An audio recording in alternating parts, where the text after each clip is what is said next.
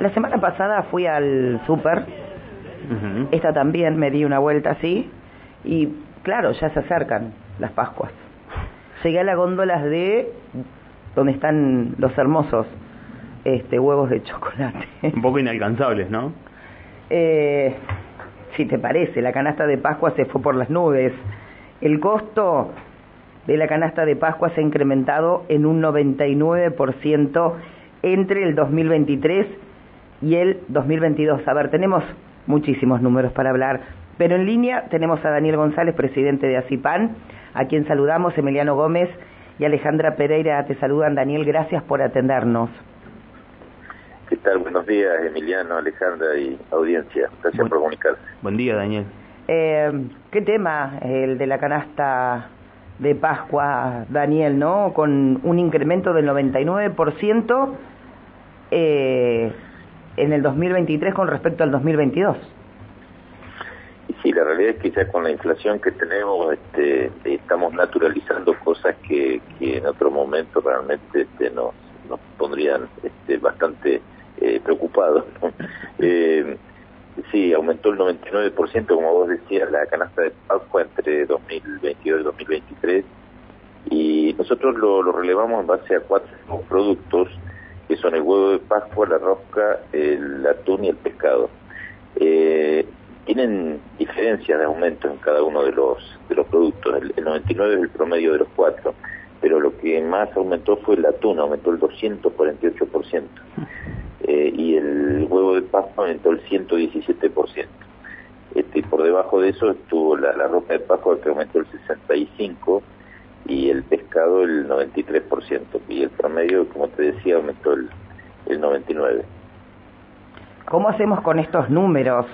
Eh, digamos, el porcentaje que han tenido ha sido ha sido tremendo. Yo yo pensaba, ¿no? Digo, una familia con dos hijos nada más. No vamos a cuatro. No, no. Tenés que ir, vos decís, bueno, ¿qué esperan los chicos? Eh, el huevo de Pascua para el, para el día domingo. Y, y miraba los precios, eh, algunos, bueno, algunos exorbitantes.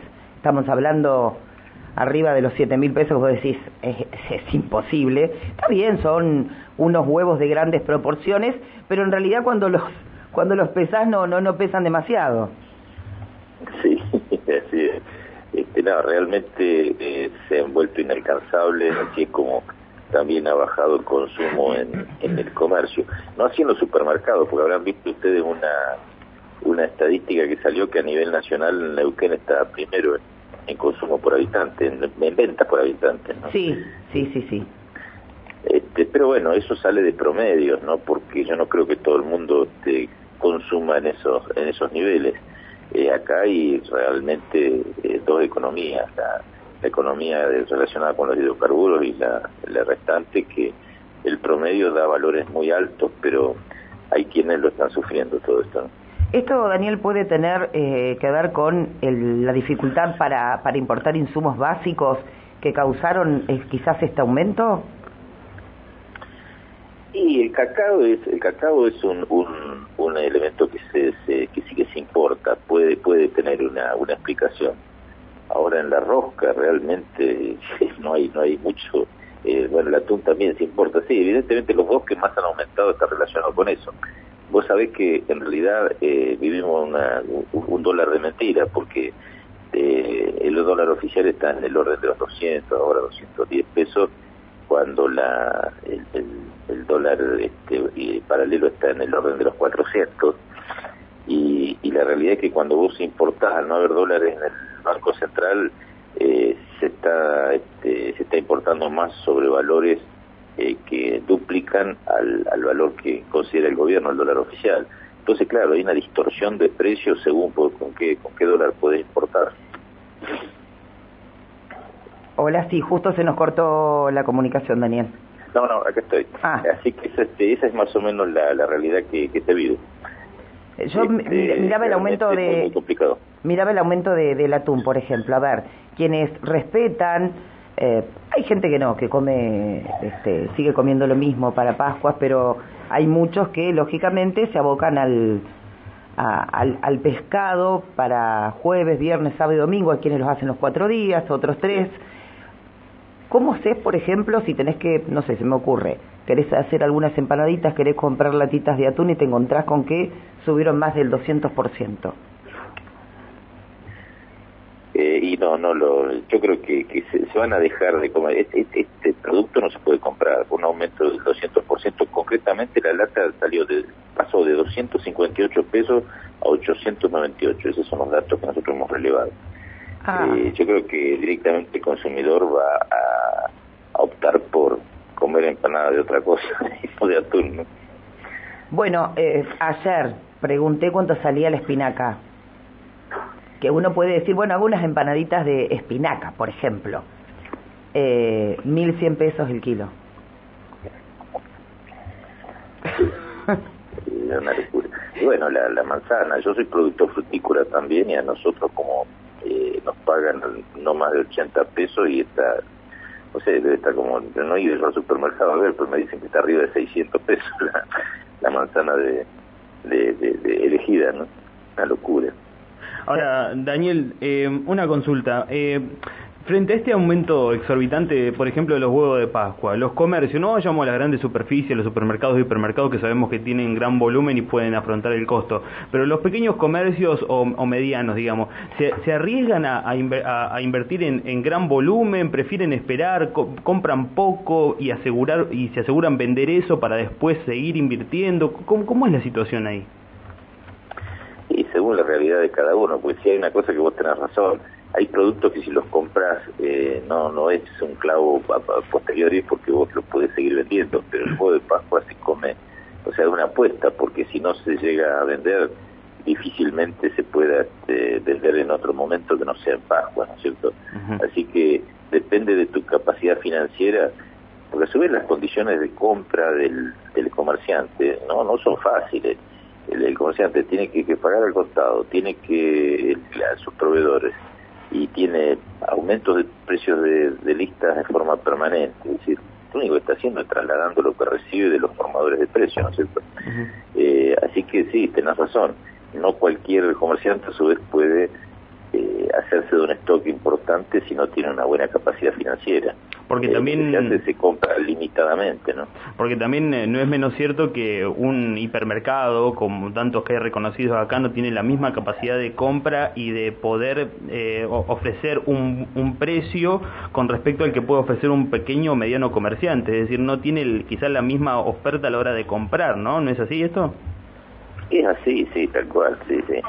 Eh, sí, se le hace, yo te digo, al pequeño comerciante cada vez se le hace más difícil, eh, eh, no solamente en este rubro que estamos hablando ahora de lo que es eh, alimentos, sino también en lo que es indumentaria, calzado y demás, que tiene que competir con las grandes superficies y tiene que competir con también la venta online, ¿no? que esa es otra historia, sí. que ahí no hay ninguna, no, no, hay nada regulado en el tema impositivo, no hay costos de alquiler, no hay costos de personal y, y bueno, y hay que competir con eso. Cada vez al comerciante más chico se le hace más difícil. A veces uno ve, ¿no? Este, cuando recorre algunos lugares de la ciudad y lo primero que, a ver, que, que hacen los vecinos, por ejemplo, se me ocurre, ayer me pasó en una carnicería se enojan con el carnicero por los precios y es justamente lo que lo que vos decías, simplemente tienen que trasladar el aumento que ellos tienen. Sí, yo te puedo asegurar que el, comerciante podrá ver, o sea, esto a veces no se puede generalizar porque habrá algunos que especulan, no hay duda, yo esto también. No voy a defender a todos porque algunos pueden llegar a especular, pero en general, si vos querés este, vender, tenés que eh, seguir respetando tus márgenes de, ganancia o achicarlos a veces para para poder este, continuar con los niveles de venta que uno tiene, a su vez uno tiene sus costos, ¿no? Que, hay que no, es, cuestión de que poner cualquier precio y si no vendo, no vendo.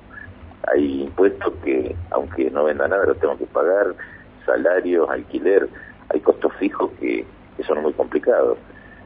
Así que el comerciante es el menos culpable de esto. Sí yo creo eh, que hay poco control por parte del Estado eh, en los formadores de precios. Parece que por ahí pasa bastante el asunto, aparte de la situación macroeconómica, no, hay duda, o sea, la inflación no la genera en general tampoco el fabricante, esto es este, eh, una, una situación de, de, borde fiscal que hay, de, todas las variables macroeconómicas están bastante distorsionadas y tiene un, trabajo bastante arduo el próximo gobierno que, que, venga para acomodar todas las variables económicas.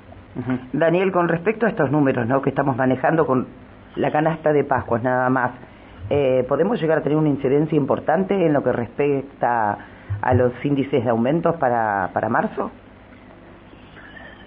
Y eh, lamentablemente hay escaladas, vos fíjate, nadie esperaba un 6,6, creo que fue el, el índice del mes pasado, nadie esperaba y sí, yo pienso que sí. Y más con el inicio de clases y todo esto, me parece que, que el índice de marzo va a ser alto. Sí. Me quedé pensando en el atún eh, de 258 pesos a 800 y algo, 248% de aumento.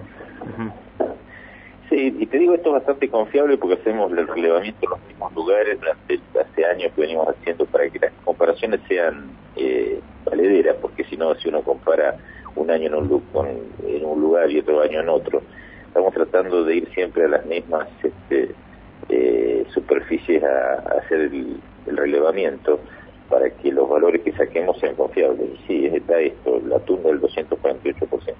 Daniel, desde su punto de vista, ¿usted cree que la presión impositiva está matando a los pequeños comercios? Es decir, se sabe que las grandes empresas tienen otro poder, pero el pequeño comerciante, ¿usted cree que se debería avanzar en algún tipo de regularización de esta presión impositiva, sobre todo sobre los pequeños y medianos comercios? Sí, sí, hay un montón de variables. Y también el tema laboral. Este, no es lo que gana el empleado, que, cuanto más gane, más, mejor, porque va a ser, este, también se va a reactivar el consumo. Pero sí, en todos los aditamentos, todos los que son aportes, contribuciones, todo, todo lo que rodea, y ni hablar de lo que son los juicios laborales en la parte laboral. Y en la parte impositiva, eh, los impuestos nacionales son, este, vos fíjate que hay impuestos que han llegado como para por un tiempo y después se quedaron, como el impuesto al, cheque, a las transacciones bancarias, eh, tenés impuestos en el IVA, eh, ganancias, bienes personales, bueno, es innumerable la cantidad de impuestos que tenés a nivel nacional, provincial y municipal. Este, nosotros en la que podemos desde la Cámara peleamos, por ejemplo, la tasa de eh, licencia comercial, nosotros la la venimos controlando y tratamos de que no se, no se aumente y hemos llegado en cierta forma a un pacto con el, gobierno que el municipal y no, no se ha aumentado más que el índice de precio del consumidor. Pero en, otros que no tenemos ninguna injerencia, como son los nacionales, eh, tenemos que padecer. ¿no? Pero bueno, yo creo que sí, tiene una ardua tarea el gobierno que llegue porque hay que modificar muchas cosas, porque esto es eh, invivible, no, no, no, no aguanta ningún comercio. No, seguramente. La verdad que los, los incrementos asustan. Yo me quedé asustada con el tema del atún. Estás traumada con el atún. Me quedé traumada con el tema del... Sí, me quedé traumada con el tema del atún. ¿Vas a soñar con el atún? Sí. Vamos a ver qué que comer empanadas de, de, empanada de calabaza. Ah, sí, creo que no nos va a ¿eh? quedar. Sí, vamos a inventar algo.